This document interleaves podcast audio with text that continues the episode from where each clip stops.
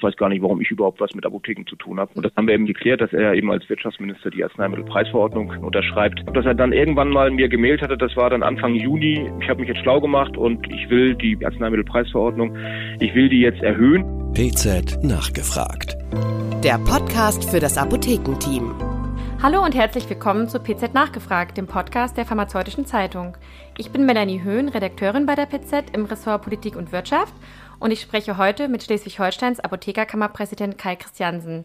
Seit 74 lebt er mit seiner Familie in Steinberg-Kirche und betreibt dort die Angler-Apotheke in zweiter Generation. Hallo, Herr Christiansen. Guten Morgen, hallo. Ich freue mich, dass wir heute über Ihre politischen Bestrebungen sprechen können. Worum geht's denn heute? Herr Christiansen kämpft für die Belange der Apothekerschaft und hat sich auch beim bundesweiten Apothekenprotesttag beteiligt. Vielleicht als Einstieg, hat der Protesttag Ihrer Meinung nach Wirkung gezeigt? Absolut.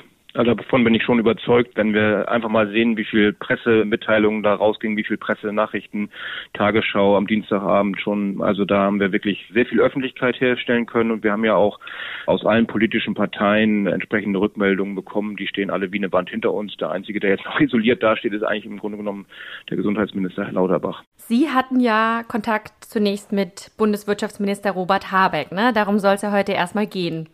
Er ist von den Grünen und er stammt aus demselben Wahlkreis wie Sie. Das ist der Wahlkreis Flensburg-Schleswig. Schleswig-Flensburg? Schleswig-Flensburg, okay. okay, und wie kam denn der erste Kontakt mit dem Minister zustande?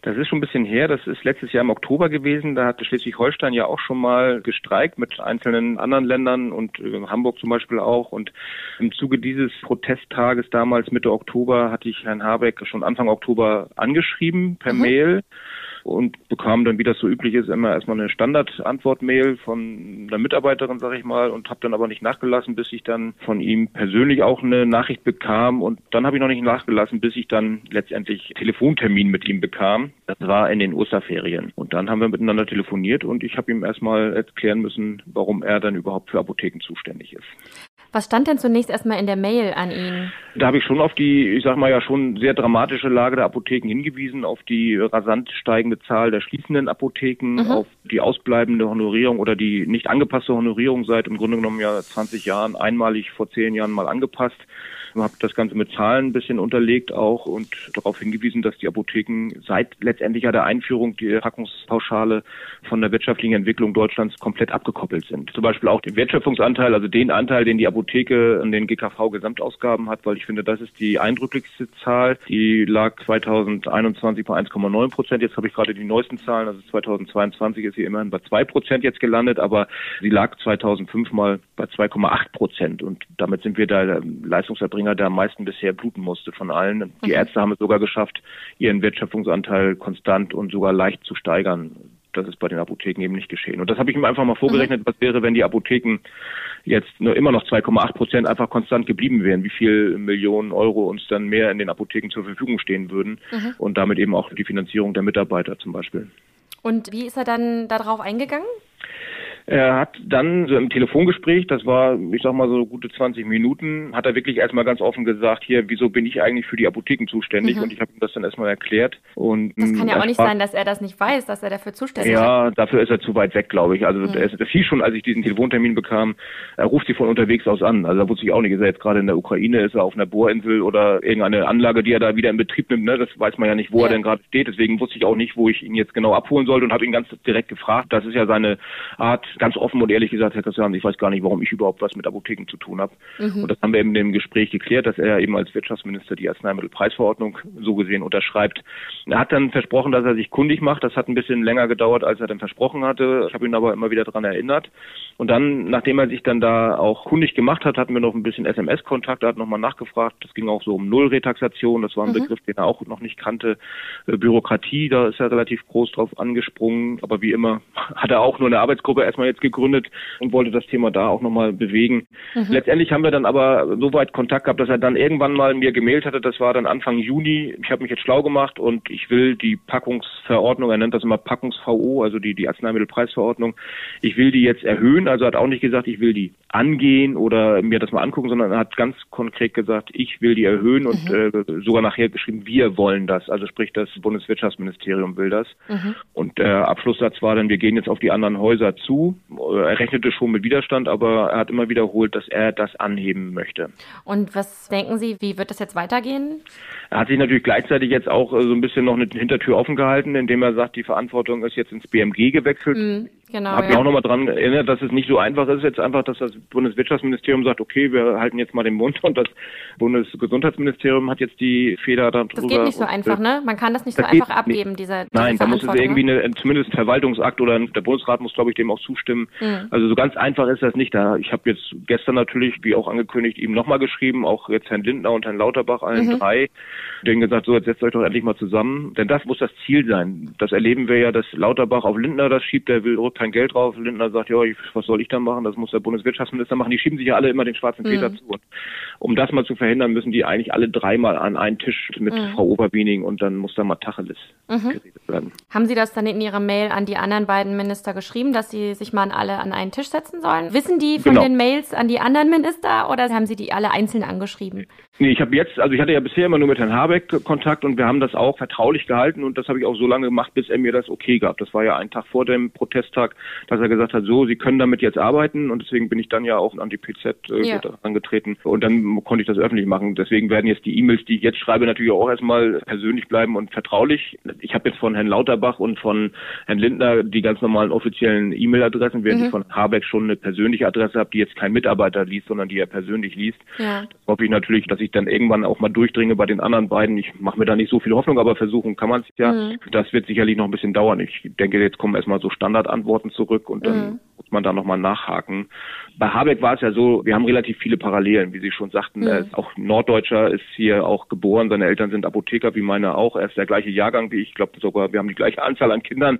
Deswegen gibt es da relativ viele Übereinstimmungen, auch wenn wir uns persönlich jetzt nicht kennen, lag das einfach nahe, dass ich mich an Herrn Habeck wende. Ja. Und das habe ich jetzt eben noch ein bisschen ausgeweitet und ihm aber immer wieder nochmal auch in Erinnerung gerufen, dass er nach wie vor noch zuständig ist und selbst wenn die Verantwortung auch ans BMG geht, hat er als Wirtschaftsminister ja auch eine Verantwortung für 18.000 mittelständische Unternehmen das muss er einfach wissen. Ja. ja, durch diese ganzen Parallelen war es natürlich dann vielleicht auch einfacher, an ihn ranzukommen, ne?